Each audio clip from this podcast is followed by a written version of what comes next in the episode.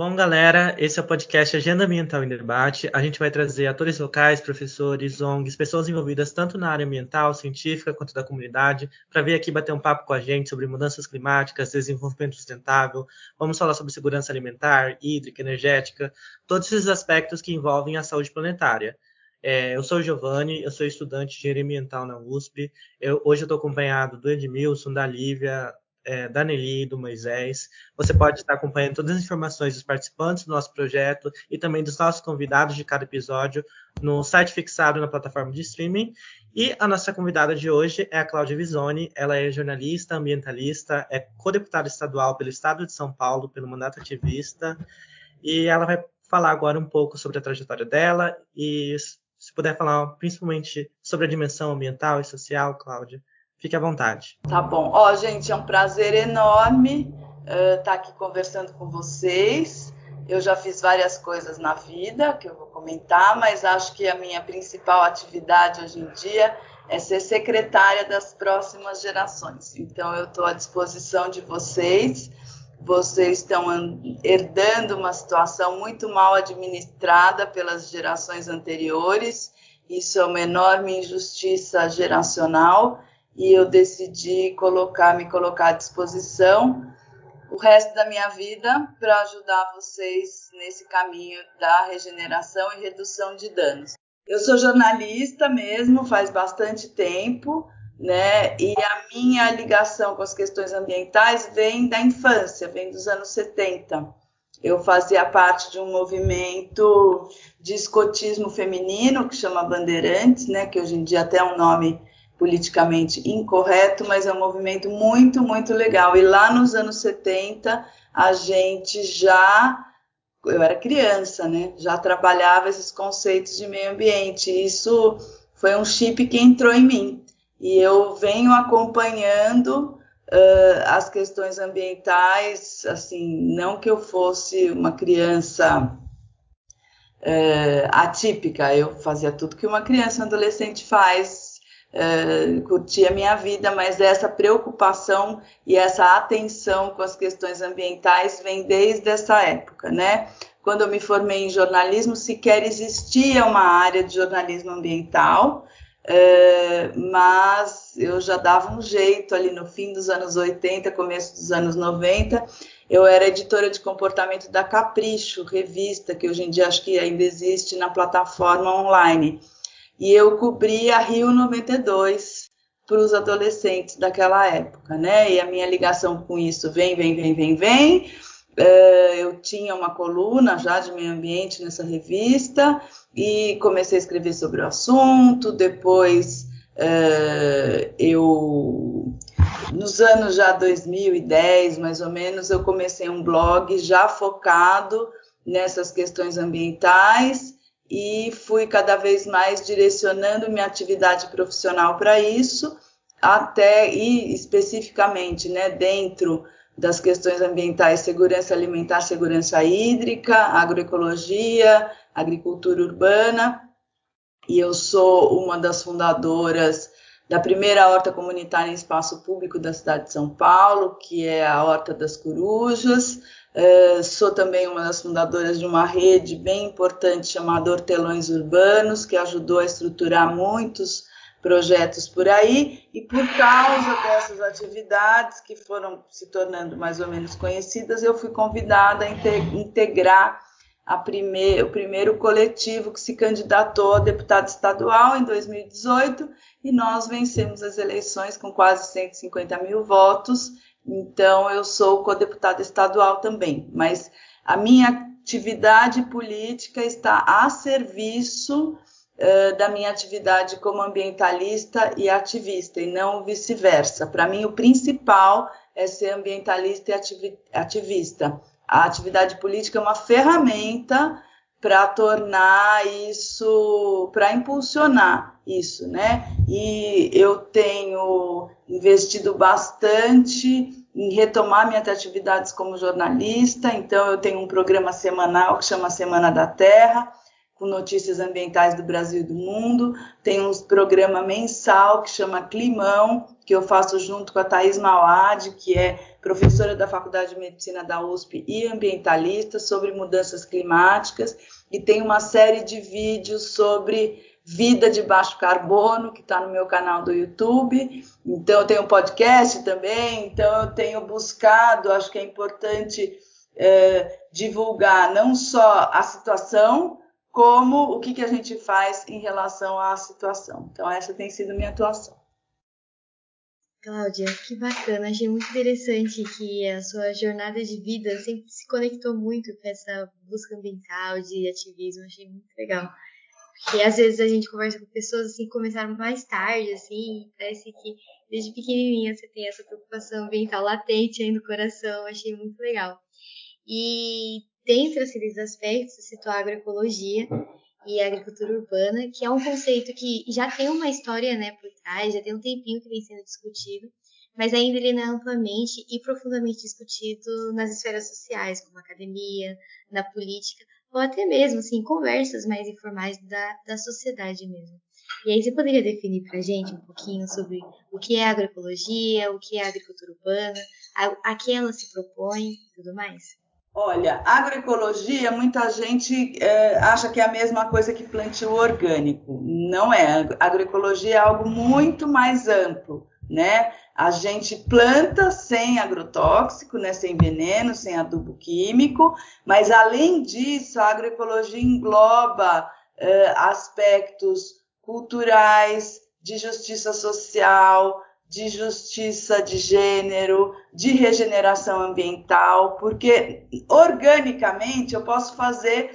É, o plantio orgânico é uh, técnica né, de plantio. Eu posso fazer uh, uma monocultura orgânica, posso chegar num pedaço da Amazônia, espero que ninguém esteja fazendo isso, mas teoricamente, para ser orgânico, eu posso chegar na Amazônia, derrubar um pedaço de floresta e fazer uma monocultura de cacau ou de qualquer coisa, de cana-de-açúcar, de fruta, hortaliça, tomate, qualquer coisa, se eu não usar adubo químico e não usar agrotóxico, eu consigo a certificação orgânica se eu respeitar as leis, né, da, da, da, da reserva legal e tudo mais. A agroecologia ela vai muito além, porque ela leva em conta que território é esse, que cultura é essa, que bioma é esse, é, como são as relações de trabalho,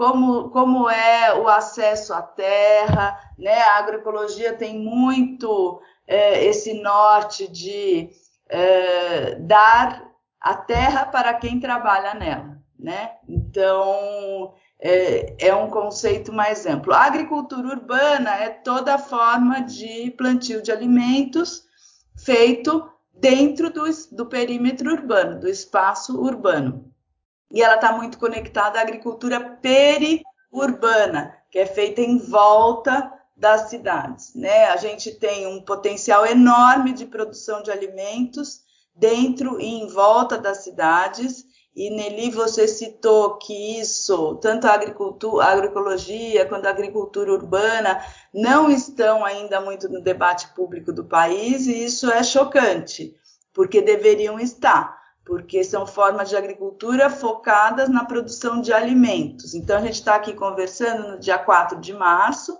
né? E acabou de ser lançado uh, o novo relatório do IPCC, né? Com informações bem apavorantes em relação à vulnerabilidade, insegurança hídrica insegurança alimentar. Na agroecologia, uma das coisas que a gente fala é água se planta. Então, quando a gente cultiva de maneira agroecológica, a gente está protegendo e recuperando as fontes de água, né? Então, assim, a gente está numa situação muito crítica no Brasil. Já estamos sendo bastante atingidos pelas mudanças climáticas. Nesse verão de 2022, a gente teve excesso, de, excesso e concentração de chuvas na Bahia, Minas Gerais, São Paulo, na Serra, na Serra Fluminense, né? Então a gente tem todo o Sudeste, uma boa parte do Nordeste sofrendo, sei lá, a perda da produção de manga, por exemplo, no Vale do, do Rio São Francisco é enorme, porque inundou e muitas uh, árvores apodreceram, e isso vai se estender pelos próximos meses, porque manga não é que nem morango que você produz em seis meses, ou rúcula, ou rabanete que você produz em 40 dias, né? Vai demorar muito tempo. E no sul a gente está tendo uma seca horrível. E isso reduz as nossas colheitas, né? Uh, isso faz com que a comida fique mais cara e ficar mais cara é a maneira econômica de tirar a gente do mercado da comida, né? É a maneira econômica de organizar quem é que vai ter acesso à comida e quem não vai ter. Quem não tem dinheiro não vai ter acesso à comida, né? E para complicar, agora a gente tem a guerra da Ucrânia e os fertilizantes químicos ficando mais escassos, né? Então, a própria ministra já está indo para a imprensa falando que ela não fala a fome vai aumentar, ela fala o preço da comida vai aumentar, mas a gente sabe que a fome vai aumentar. Então, é urgente três coisas no Brasil. A gente fazer essa transição para o orgânico e para o agroecológico, porque o mercado de orgânico e agroecológico está nem aí com o fertilizante que vem da Rússia, porque a gente não usa. Segunda coisa é ocupar o nosso território com maior plantio de comida. Nos últimos, nas últimas décadas, a área de. Quando eu falo comida, eu falo arroz, feijão, mandioca, é, couve, milho feito para comida, alface, rúcula, brócoli, é, quiabo, esse tipo de coisa, né? Coisas que estão no nosso prato. A soja e o milho transgênico, em geral, eles são destinados à produção de ração animal que vai é, alimentar porcos, vacas, galinhas, principalmente no exterior, né? Então, no Brasil a gente tem perdido a área de produção de alimento, encolheu muito arroz, feijão, mandioca, principalmente, que é alimento de base, cresceu muito a área de soja para exportação. Então, nesse momento, grave em que a pandemia se misturou à mudança climática, se misturou à guerra, a gente está com escassez de alimento, a gente precisa urgentemente reverter áreas que estão com plantio de commodity para exportação e plantar comida. Feijão, por exemplo, é de ciclo curto. Arroz é de ciclo curto. A gente precisa hoje falar, gente, as pessoas vão passar fome, já estão passando fome. Fome, vamos ampliar a área de plantio de comida. A terceira coisa é utilizar o potencial da agricultura urbana, né? É, que é muito grande. Hoje em dia, cerca de 20% dos alimentos já são produzidos na cidade. As estimativas em geral falam que a gente consegue chegar em 40% fácil, sem derrubar nenhum prédio. Então, imagine aí São Carlos. Já estive em São Carlos, eu sei que tem um movimento que defende ali, eu esqueci o nome do rio, mas tem um rio que passa na cidade, tem vários movimentos, inclusive ligados à universidade defendendo esse rio, né? É, toda a cidade, até São Paulo, imagina as cidades do interior, tem muita área ociosa. Então imagine que canteiros, uh, terrenos baldios, terrenos, pastos degradados. Daí eu estou falando de agricultura urbana e periurbana, tá? Uh, terreninhos que estão ali do lado da cidade são um grande nada, né? A gente pode plantar, pode, deve plantar muito alimento e eu sou uma pesquisadora dessa coisa da, da, agricultura urbana, né? A agricultura urbana sozinha não vai matar a fome do mundo, mas eu até brinco, que eu, eu tenho um tipo de almoço que chama arroz com ovo, né? Que outro dia até fiz um post sobre isso. Eu comprei o arroz, eu comprei o ovo. Eu comi arroz, ovo, couve, uh, inhame, batata, uh, rúcula, tomate, pimentão. Quer dizer, o prato ficou super equilibrado. Ontem à noite eu tive o prazer de comer uma comida com sustância, assim, que era milho e omelete de ora pronobis. dessa história toda eu comprei o ovo, porque as nossas leis ainda impedem que se crie galinha em casa, um dia eu chego lá. Mas eu comi uma refeição completa em que apenas um ingrediente eu tinha comprado. Cláudia, muito legal assim sua resposta. Acho que você tocou em, em diversos temas que são caros para a gente, né, e para a saúde planetária, que é o tema do nosso podcast. É, e aí um deles é sobre o, o papel da agroecologia é, pro, no combate à fome, né?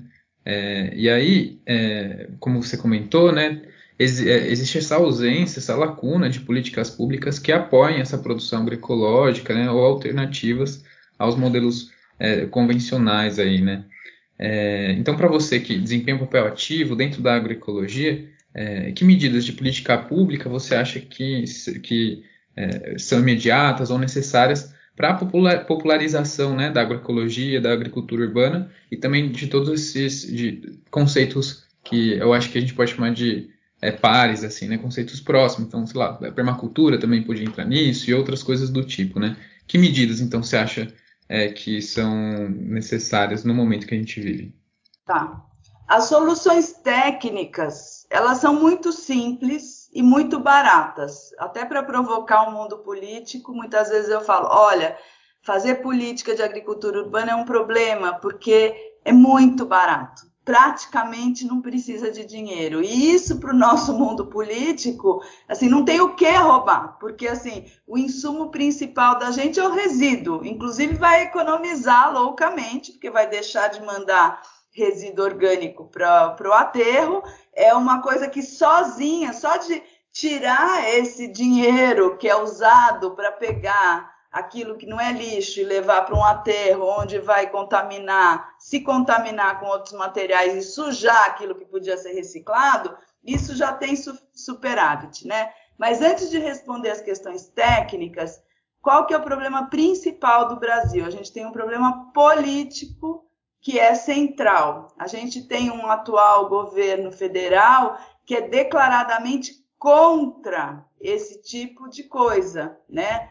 É, que eu tenho no site do WRI, que é o World Resources Institute, no site brasileiro, tem um compilado de diversos, diversos governos que estão apoiando regeneração florestal e agrofloresta. São governos assim da Guatemala, da Colômbia, do México, não são países super mega ricos, que também têm políticas. Então, eu estou falando assim, é, que são coisas simplíssimas. Na Guatemala, o governo paga uns 12 reais, se eu não me engano, para cada árvore que for plantada ou dentro da terra do pequeno agricultor ou fora.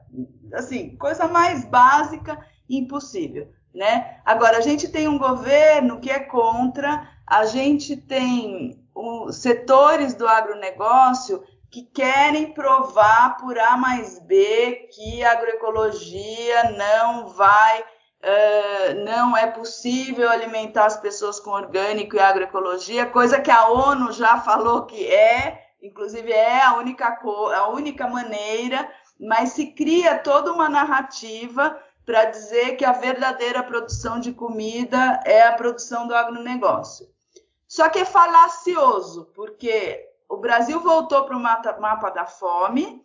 Eu não vi nenhuma dessas pessoas dizendo que qual era o argumento para dizer que a gente precisa de muito agrotóxico, desmatar, não sei o que lá. Não é as pessoas não passarem fome? Ué, mas agora muitos brasileiros, cerca de 50% dos brasileiros, estão vivendo algum grau de insegurança alimentar. Ué, mas esse pessoal não destruiu tudo, não envenenou tudo, não era para matar a fome das pessoas, mas agora está todo mundo com fome e a ministra está dizendo que vai ter mais fome, então eu não entendi, né? Então, eh, os argumentos deles foram por terra e a nós, como sociedade, temos que cobrar. Vocês, eh, inclusive, recebem e subsídios gigantescos, né? Assim, dinheiro público gigantesco para produzir commodity de exportação, com a desculpa de que estão produzindo comida. Não estão. Então, assim, nós como sociedade temos que agora chegar e conversar. vocês aí que estão dizendo que Brasil é o celeiro do mundo, que o Brasil vai matar a fome do mundo. Vamos começar matando a fome de quem mora aqui, que está muita gente com fome, né? Então, a, a, o central é o problema político. Nos, recentemente aconteceu uma coisa muito trágica, não sei se vocês acompanharam, que foi o ataque terrorista criminoso de agrotóxicos em Apuí. Apuí é no sul do Amazonas e lá existe uma das poucas comunidades, é uma, é uma rede de comunidades de produtores agroecológicos que produzem café, café apuí, inclusive se vende aqui em São Paulo, hortaliças, frutas, e estão lá resistindo bravamente, sem política pública, sem subsídio, sem crédito, e eles estão dando certo. Que, que encheram aviões de agrotóxico e despejaram em cima das pessoas das casas, das plantações para matar tudo, né? Então, isso é um ataque terrorista, porque eles estão no caminho da devastação. Isso aí é uma pressão, é uma ameaça, né? Que já vinha vindo várias ameaças.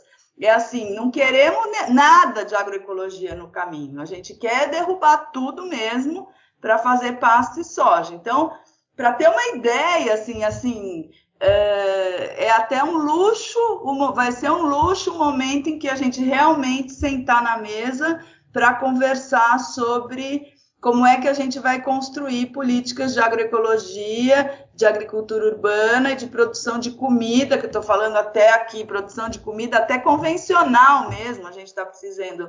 Convencional é com veneno, né? Aumentar.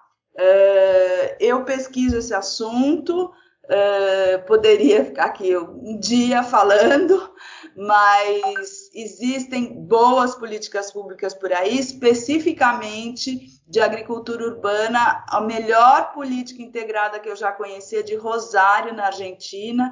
Eu estive lá um pouco antes da pandemia visitando e é incrível e é incrivelmente barato. Assim, é só copy paste. Eu tenho até um post sobre isso. Assim, qualquer município é só pegar e fazer exatamente o que eles estão fazendo que vai dar tudo certo. Muito legal.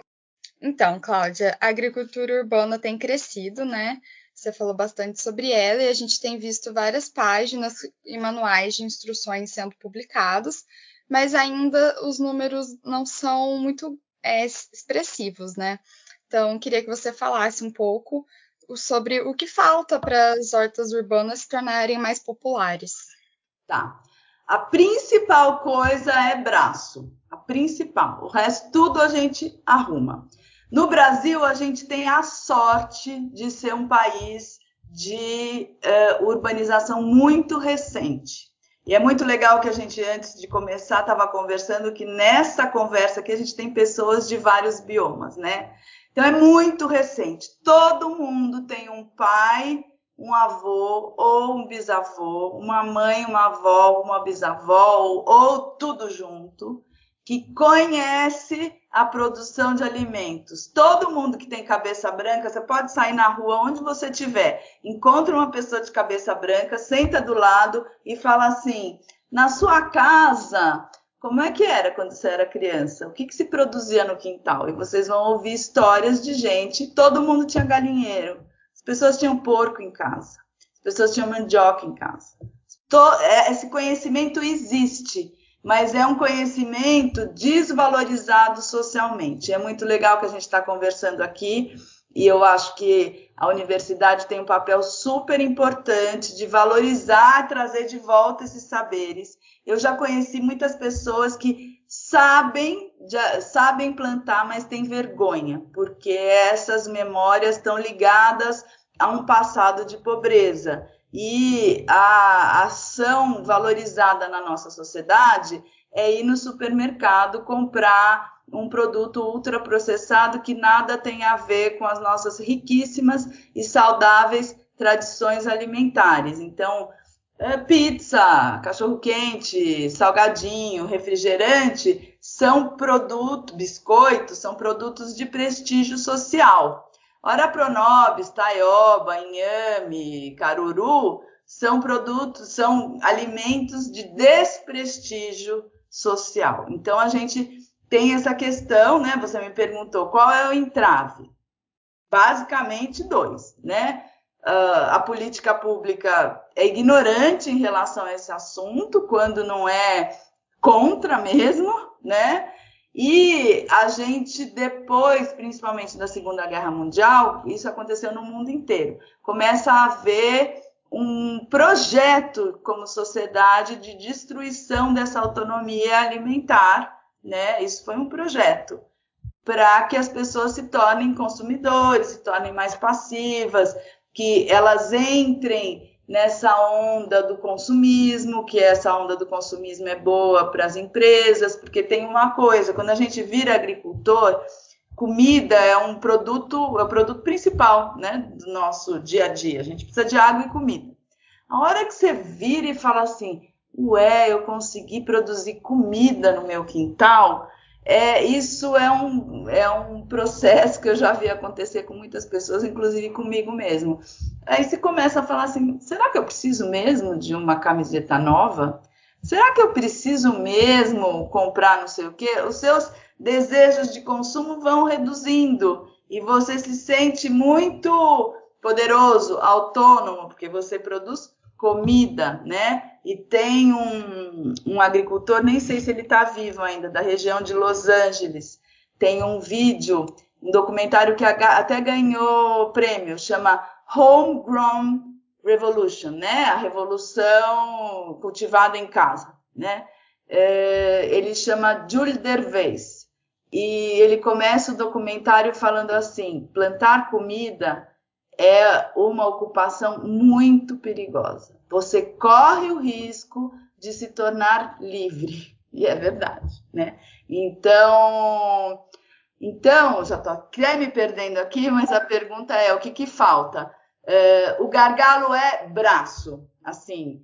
O gargalo é braço. Em qualquer lugar a gente consegue começar a produzir alimentos a partir da compostagem e do trabalho. Só que é trabalho duro. Eu fiz o, o, processo inverso, né? Eu, embora tenha pais que venham do interior, meu pai foi camponês pequeno, eu nasci uh, em São Paulo, me tornei jornalista e depois de, de virar jornalista, eu fui lá virar agricultora, né? E é um trabalho pesado. A maioria das pessoas da nossa sociedade perdeu o hábito do trabalho braçal pesado.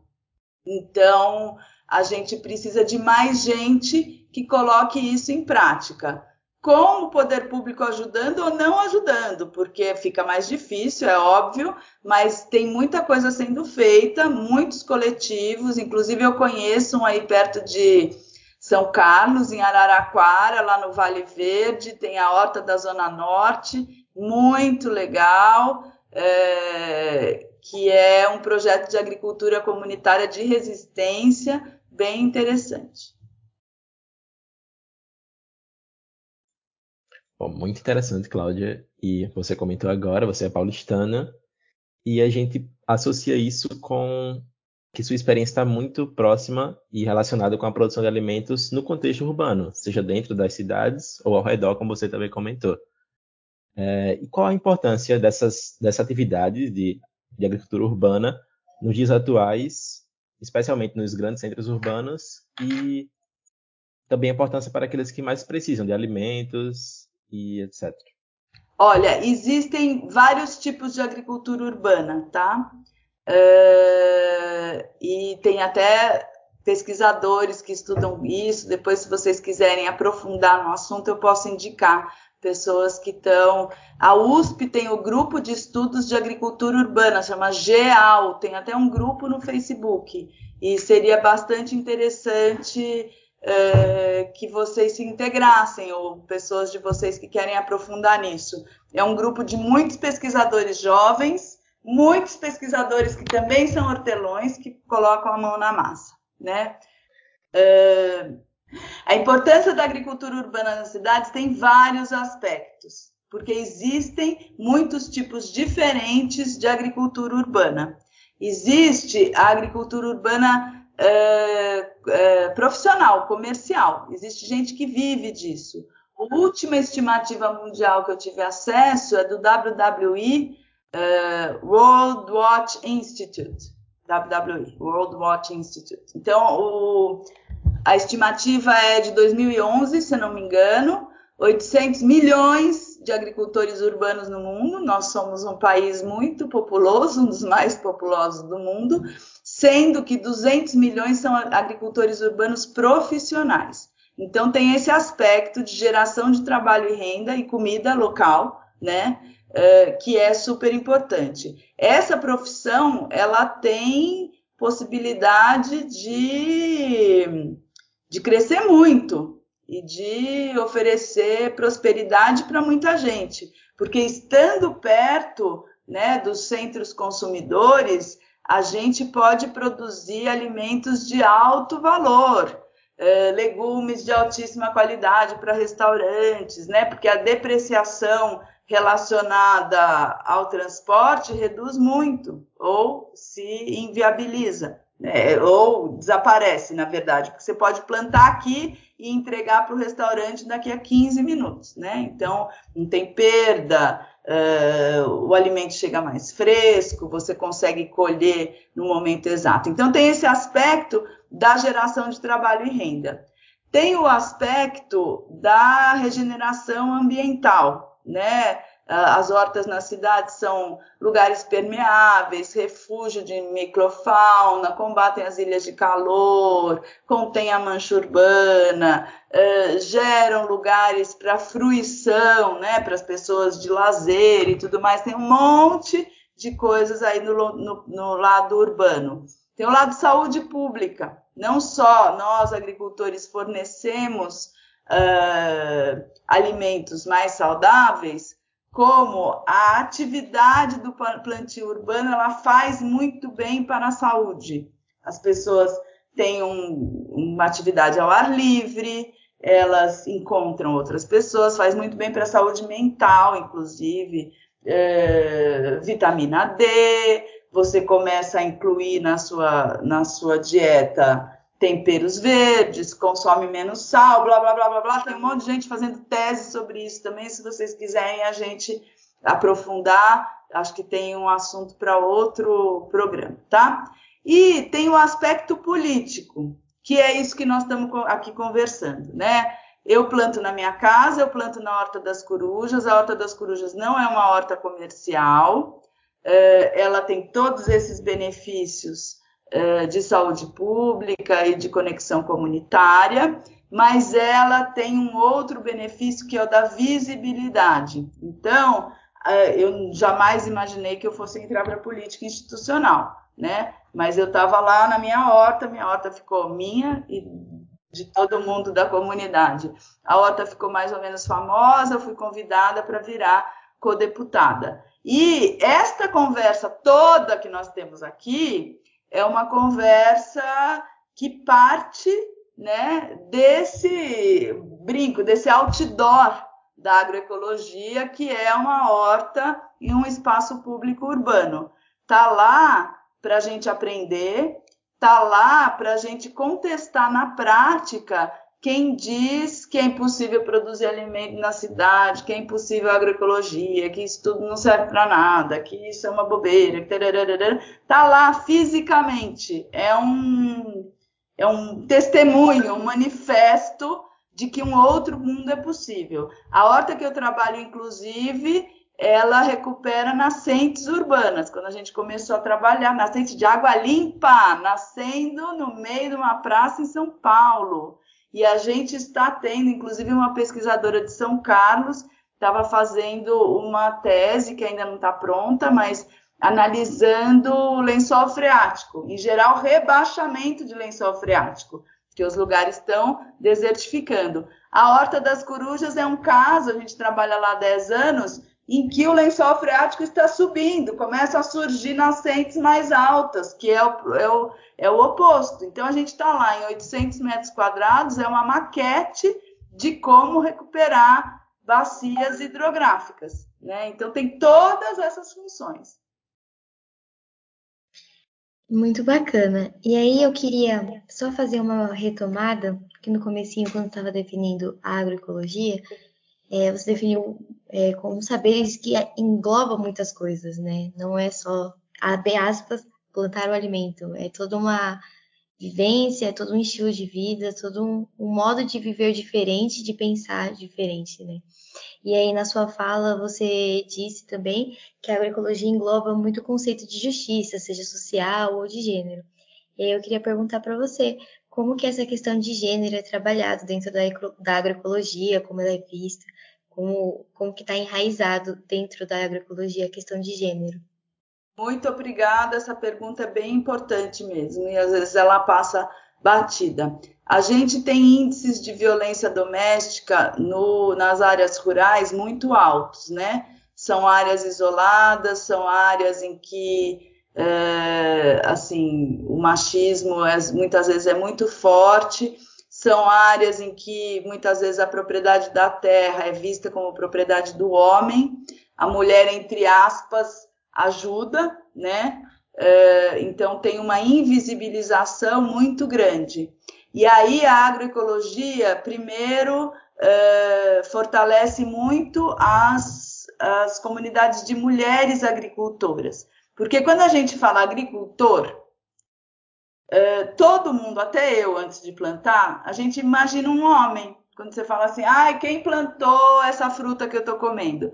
Todo mundo imagina um homem, né? Mas na agricultura urbana, a maioria, tipo 75%, são mulheres. E na agroecologia, a presença, vou falar na produção de alimentos em geral.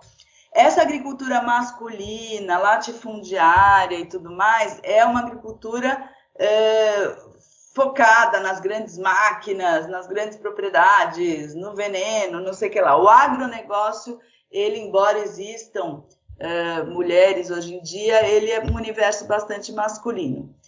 A agroecologia é um universo da família, é um universo de comunidades de agricultoras, porque em geral são comunidades mais pobres, e o que tradicionalmente acontece em regiões pobres é que os homens tendem a migrar, ficam as mulheres e as crianças. As mulheres precisam alimentar, se alimentar e alimentar as crianças, então, por uma necessidade, tem essa questão do plantio, né?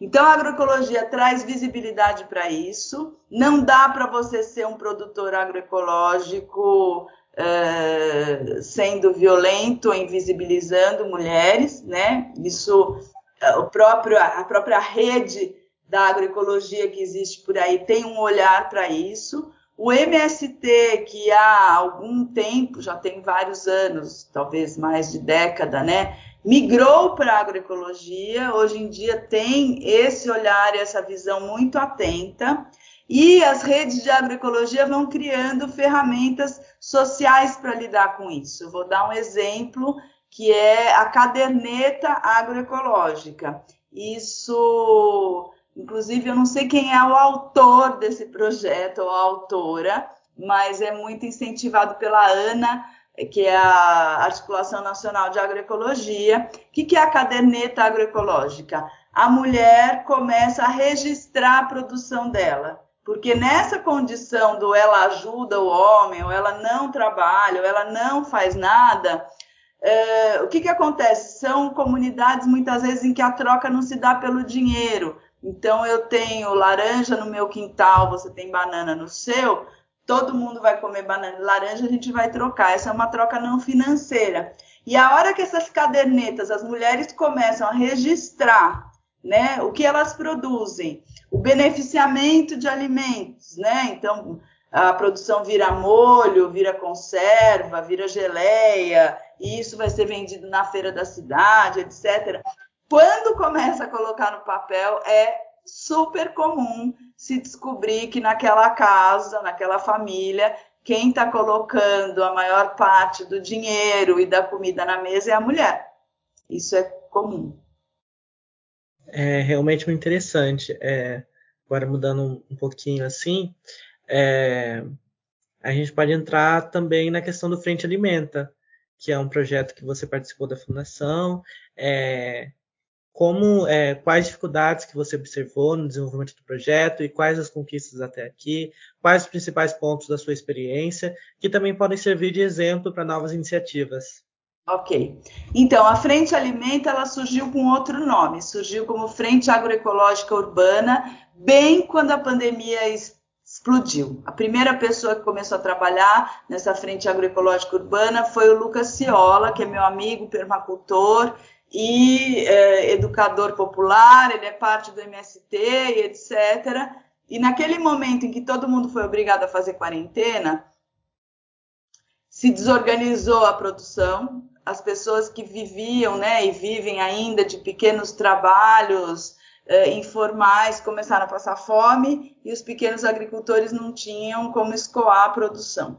O Lucas começou aí com o carro dele, né, em locais de produção de alimento e pegava caixa de papelão no começo, chegava lá com um dinheirinho no bolso para doar, não era compra de alimento, era assim, olha, eu tenho aqui 200 reais no bolso para dar uma força para vocês e tem excedente de produção aí, ah, tem aquela caixa de abóbora que para gente é demais, ah, então eu posso levar? E aí ele começou a levar uh, para comunidades e deixava lá a caixona de abóbora e as famílias que se organizavam. Essa essência se mantém até hoje. Então a Frente Alimenta, o que, que ela é? Uma iniciativa que apoia a agroecologia, a agricultura regenerativa e, ao mesmo tempo, combate a fome. Uh, a frente alimenta, uh, ela é tudo aquilo que a gente acha que uh, o governo devia estar tá fazendo. Então, em vez da gente falar, a gente está fazendo, até para fazer uma espécie de protótipo de política pública, né? Então, o que, que, o, que, que a gente acha que o governo devia estar tá fazendo? Devia estar tá fazendo PAA, que é Programa de Aquisição de Alimentos, ir lá no pequeno agricultor e comprar os alimentos. O que devia estar fazendo? Doando alimento, porque alimento não é mercadoria, alimento é uh, direito humano, doando para quem mais precisa. A gente foi aperfeiçoando esse modelo e com o agravamento, na verdade, do problema da fome, a gente percebeu que nas comunidades mais vulneráveis Existem famílias que se desestruturaram totalmente, perderam a casa, não tem mais como habitar uma moradia porque não consegue pagar aluguel, não consegue comprar gás, né? Estão vivendo uma situação de precariedade extrema. Então a gente passou a apoiar cozinhas comunitárias. Atualmente a gente fornece todas as semanas para sete cozinhas comunitárias em lugares de alta vulnerabilidade em São Paulo. Essas cozinhas produzem uh, refeições prontas, saudáveis, completas, com, uh, com produtos agroecológicos frescos, são produtos assim de altíssima qualidade, alimentos de altíssima qualidade. A gente não fornece uh, esse carboidrato, né, arroz, feijão, mandioca, e nem fornece produtos de origem animal, mas para várias cozinhas a gente dá uma ajuda de custo para que consigam comprar no comércio local. E aí são produzidas marmitas. E agora eu vou ler para vocês o que, que a gente fez entre março e dezembro de 2021. A gente recebeu 108 mil reais. Com esses 108 mil reais, a gente entregou quase 8 mil quilos de alimentos nessas cozinhas comunitárias e a gente doou 2 mil quilos de alimentos que viraram cestas agroecológicas. Então, a gente está falando de 10 mil toneladas, né? Não, de 10 toneladas de alimentos, tá?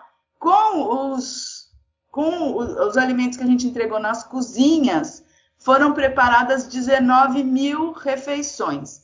Essas refeições, muitas vezes, algumas cozinhas funcionam todos os dias, outras duas vezes por semana. Muitas vezes são a única refeição realmente saudável e balanceada que aquela pessoa vai ver na, na semana. O resto ela vai dar um jeito, né? É, é a única vez que a pessoa vai ter acesso a legume, a fruta. Muitas vezes é na refeição que vem da cozinha. Então a gente beneficiou. Hoje em dia a gente está em sete, mas até dezembro a gente estava em quatro cozinhas, então os nossos números estão crescendo. A gente beneficiou quatro cozinhas, 13 comunidades, 782 agricultoras e agricultores. O que, que a gente precisa para. Tudo isso funciona na base de doação, né? Eu sou voluntária, trabalho nessa articulação e tudo mais, e a gente busca doação de pessoas físicas e de empresas. Inclusive, a gente vive assim no desespero, porque não se guarda é, dinheiro voltado para combate à fome, né? Você não guarda. O dinheiro que você tem, você fala, a pessoa está com fome hoje, vamos transformar isso em alimento. Então, a gente precisa de mais doadores, porque senão daqui a pouco vamos ter que viver a trágica situação que é chegar para uma cozinha numa região onde as pessoas estão passando fome e falar, olha, a gente vai parar de trazer alimento para cá porque estamos sem doação. Mas é isso. Tem um filmezinho da Frente Alimenta que foi feito, que explica o que a gente faz, mostra o agricultor e tudo mais. Então, é um exemplo de pegar dois problemas e transformar numa solução, né? O problema da fome, o problema da falta de apoio da agroecologia, e é uma solução muito barata, muito, muito barata. Esse dinheiro que eu estou falando que de março a dezembro, 100 mil reais, o que é 100 mil reais para uma prefeitura, para uma grande empresa? Não é nada, né? E com isso a gente consegue fazer tanta coisa. E a gente vai gerando números, inclusive, que as políticas públicas que virão podem acessar e entender, dá para a gente quantificar. Se a gente sentar numa sala e começar, ah, eu acho que a gente vai gastar X reais para talvez fazer Y refeições, isso é conjectura, né? Então a gente está indo lá e fazendo. Agora, o meu sonho é que uh, esse tipo de atuação se transforma em política pública.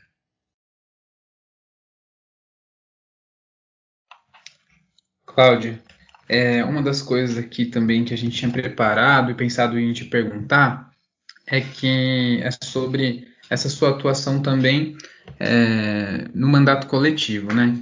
É, pensando na, numa dimensão institucional e tudo mais. É, então, quer dizer, né, você, você, falou bastante que seu caminho também envolve a política, né, de certa forma é uma das coisas principais é, que apareceu aqui na conversa. É, e aí a gente queria te pedir né, para comentar um pouquinho sobre a importância dessa, dessa dimensão institucional né, no contexto atual. É, se você quiser trazer elementos né, da sua participação no mandato coletivo também, e as principais dificuldades, pensando especialmente é, na proteção ambiental e, e, e que coisas é, são é, factíveis de serem feitas, ou, enfim, né, todo, toda essa dimensão institucional associada à proteção ambiental é, a partir da sua experiência. Tá. Olha, isso é um assunto gigante. Vou tentar dar uma resposta resumida, porque senão o pessoal do podcast vai ficar cansado da gente.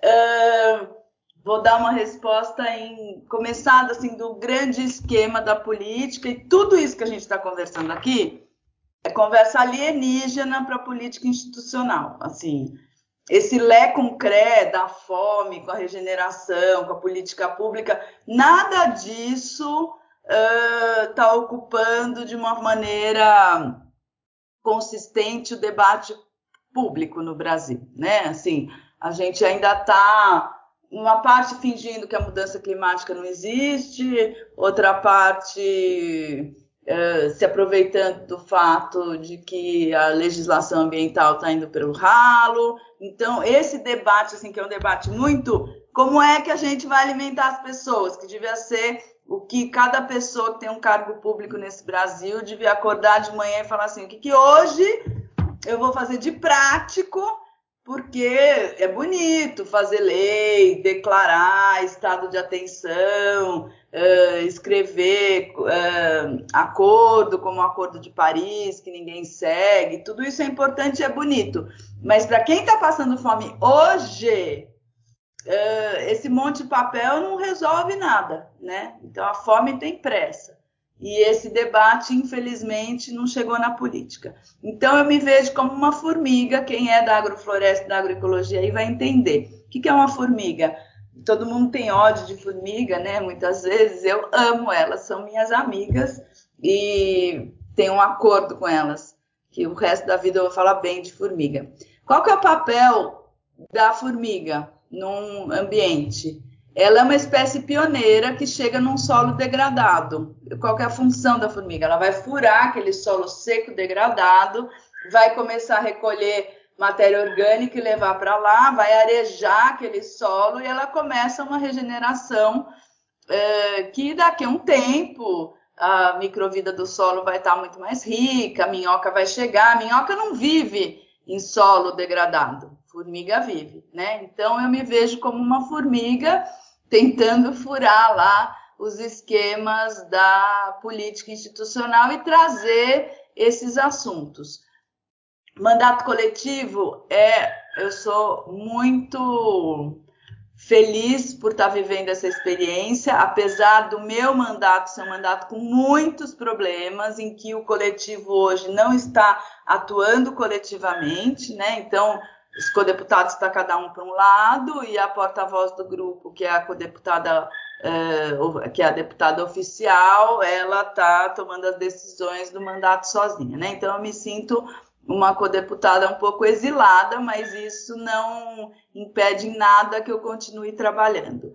Ao mesmo tempo, nós estamos pagando o preço do pioneirismo, né? Então eu brinco que Thomas Edison não falam por aí que ele demorou mil vezes até descobrir a fórmula da lâmpada elétrica. Não é na primeira, nem na segunda, nem na terceira, nem na décima que a gente vai descobrir a fórmula perfeita do mandato coletivo. Mas a gente está avançando muito. O primeiro mandato coletivo no Brasil foi em Alto Paraíso, mandato de vereador, eh, em 2016. Em 2018 entraram dois, que é o nosso, mandato ativista em São Paulo, deputado, e as juntas no, em Pernambuco, cinco mulheres deputadas também. 2020, a gente já tem uma frente de mandatas e mandatos coletivos no Brasil. Tem 29 mandatos em exercício nesse momento e centenas que se candidataram em 2020. E eu literalmente ajudei gente, coletivo de tudo quanto é partido, porque eu estou conectada nessa causa, e literalmente de Pelotas a Macapá, eu falei com gente de tudo quanto é lugar, e continuo à disposição e conversando com coletivos que querem se candidatar, porque essa é uma forma de democratizar a política. Os mandatos coletivos são uma estratégia para chegar ao poder. Né? Tradicionalmente no Brasil, quem é que está no poder? São pessoas em geral homens, brancos, mais velhos, ricos e que têm família na política há gerações. Esse é o perfil, né? Nos mandatos coletivos, e, e assim, é, as pessoas que estão virando ativistas ou se candidatam de, primeiro, de primeira viagem e tudo mais, tem muitos aqueles que quase conseguem, quase conseguem, mas não conseguem. Então, juntando forças, a gente fura essa fila.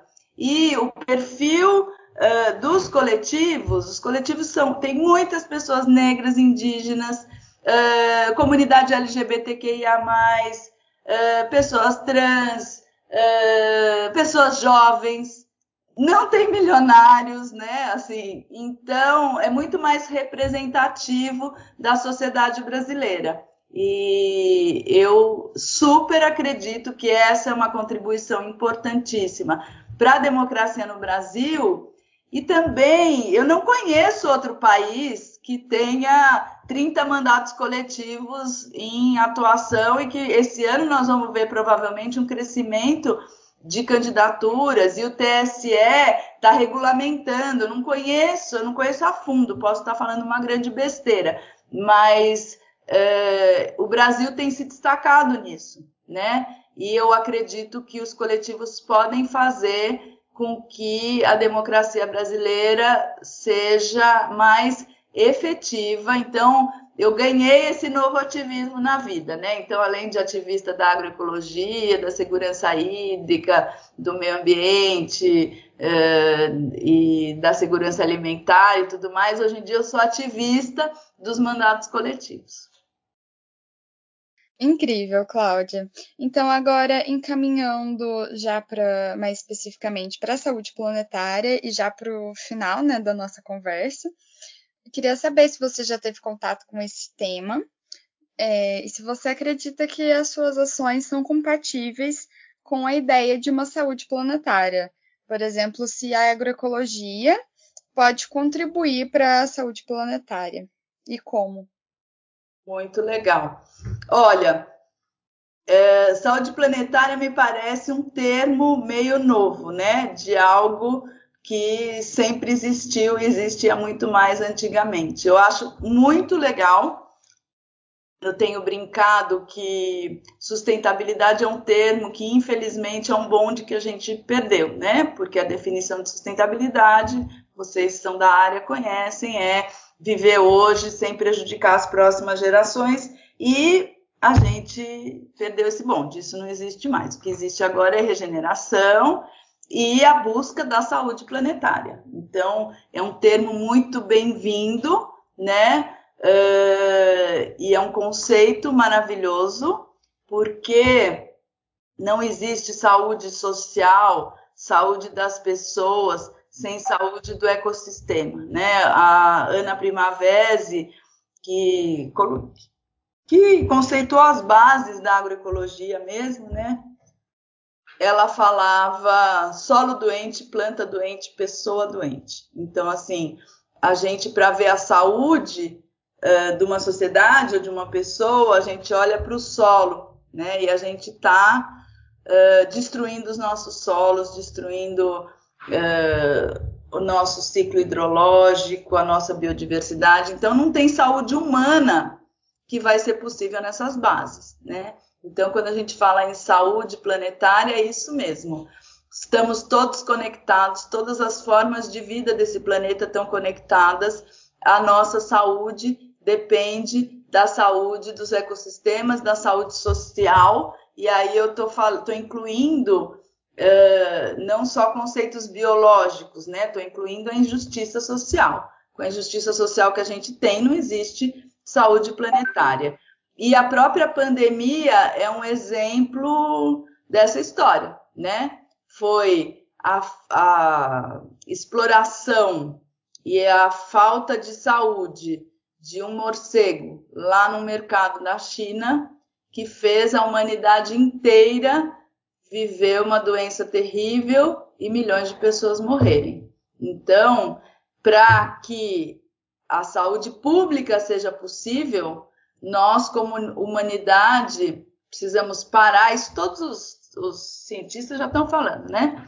que se a gente continuar destruindo floresta, a chance de novas pandemias ela cresce exponencialmente. Então, olha só, você pode até odiar a floresta, você pode não querer ir nunca na Amazônia, mas te interessa muito que uh, os ecossistemas sejam planejados. Você pode viver no ar-condicionado, no carpete, não, é obrigado a gostar, mas assim se a gente continuar destruindo do jeito que está destruindo, um vírus novos vão chegar lá no seu ar-condicionado, no seu carpete. Então, esse conceito ele é muito poderoso, a gente precisa levar a sério, batalhar para construí-lo na realidade, né? Muito interessante, Cláudia. E agora a última pergunta, também sobre saúde planetária. Uh, em 2021, ocorreu o lançamento da Carta de São Paulo sobre saúde planetária. Não sei se você chegou a acompanhar. E, como você já sabe, o nosso podcast é focado nessa temática. Nós, um dos nossos objetivos é fomentar uma agenda local para o caso de São Carlos. Como você acha que esse tema da saúde planetária pode ser incorporado nas agendas públicas? E que tópicos, é, em termos de princípios, você acredita que sejam fundamentais para fazerem parte dessas agendas? É, eu acho que é, nesse podcast a gente conversou sobre muitos assuntos que não chegaram ainda na política, que precisam chegar urgentes, né? E eu acho que é, tem muito para fazer. É um pouco repetindo a resposta da agricultura urbana, né? As soluções técnicas elas são muito fáceis, mas a gente precisa, como sociedade, ter coragem de ver os problemas e ter coragem de encarar os conflitos de interesses, porque o que está acontecendo é que estamos vivendo na lei do mais forte, né? Uh, os, os, interesses econômicos eles estão sendo colocados muito acima do que uh, muito acima da saúde planetária, né? A gente é só pegar um jornal uh, ou um noticiário qualquer, né? Fica parecendo que a, as questões ambientais são uma bolinha dentro de um mar de coisas que supostamente são as que interessam e as que mandam no mundo, né? Então, política e economia são assuntos vistos como super importantes.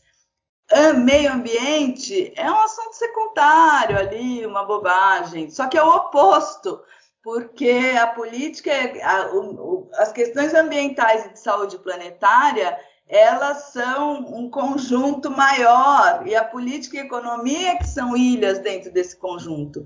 Então a gente precisa. É, a primeira coisa é essa mudança de paradigma, porque enquanto a gente achar que política e economia é assunto de gente grande, séria, poderosa e meio ambiente é coisa de gente ingênua e bobinha que gosta de borboleta, eu adoro borboleta.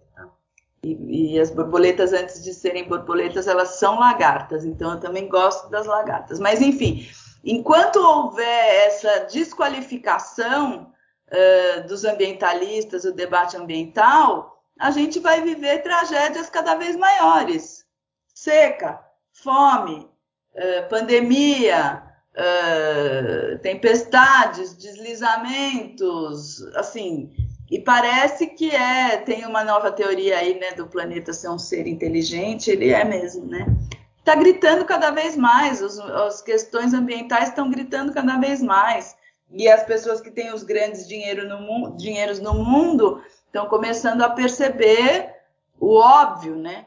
Que como é que você vai ganhar dinheiro num mundo que não existe, né? Assim, como é que você vai ganhar dinheiro e para que, que te serve dinheiro se fizer 50 graus à sombra e a vida humana for impossível? Cláudia, foi sensacional essa entrevista, tá, contribuiu muito assim para para a gente acumular aqui no nosso podcast, com temas que a gente pode abordar mais para frente também com outras pessoas e grupos. É, e aí agora, né, se você está livre, assim, se você quiser é, comentar mais alguma coisa que você acha importante diante desse tema de uma agenda local, é, se você quiser trazer mais alguma contribuição, é, senão a gente é, pode encerrar e, e, agradecer a sua participação, também nos colocar à disposição, né, para construir é, novas alternativas e construir aí é, outras possibilidades, né, de um mundo mais saudável mesmo no caminho da saúde planetária. Então fica à vontade aí. Olha, eu estou à disposição, fiquei muito feliz de conversar com vocês, da gente unir forças, é isso aí mesmo. É, essa é uma conversa política, inclusive, a gente tem que se conectar, as pessoas que já perceberam em que pé estamos, né? A gente tem que se conectar para levar adiante esses conceitos de saúde planetária. Então, fico à disposição uh, para vocês no, nas redes sociais, YouTube, etc., nos meus programas e tudo mais, e vamos seguir construindo juntos.